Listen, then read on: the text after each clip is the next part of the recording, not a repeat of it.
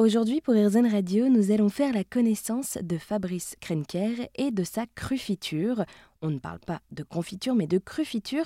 Fabrice est avec moi par téléphone pour en parler. Bonjour Fabrice. Bonjour, bonjour tout le monde. Alors merci d'être avec nous aujourd'hui sur RZN Radio. Et pour commencer, est-ce que vous pourriez nous présenter la crufiture, s'il vous plaît?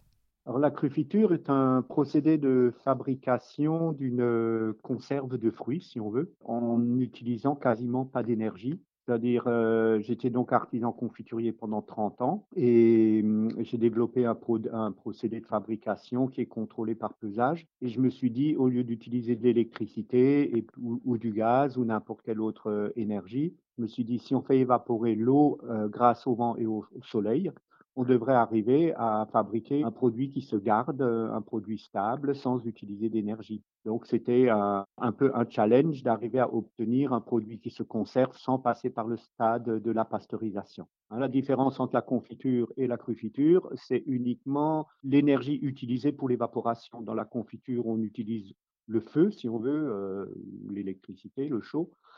Et pour la crufiture, on utilise euh, l'évaporation naturelle. Et alors euh, aujourd'hui, qu'est-ce que ça implique d'être euh, artisan confiturier, en plus d'être bon en mathématiques? Il faut aimer les maths, ça c'est sûr, mais donc on n'est vraiment pas dans des, dans des calculs ni logarithmiques ni exponentiels, hein. on est vraiment dans, dans, quelque chose de très linéaire, de proportionnel. Il faut de la patience il faut de la patience, de la rigueur, surtout. Il faut être très méticuleux. Euh, ça se joue à, 10 grammes près, quoi. Hein.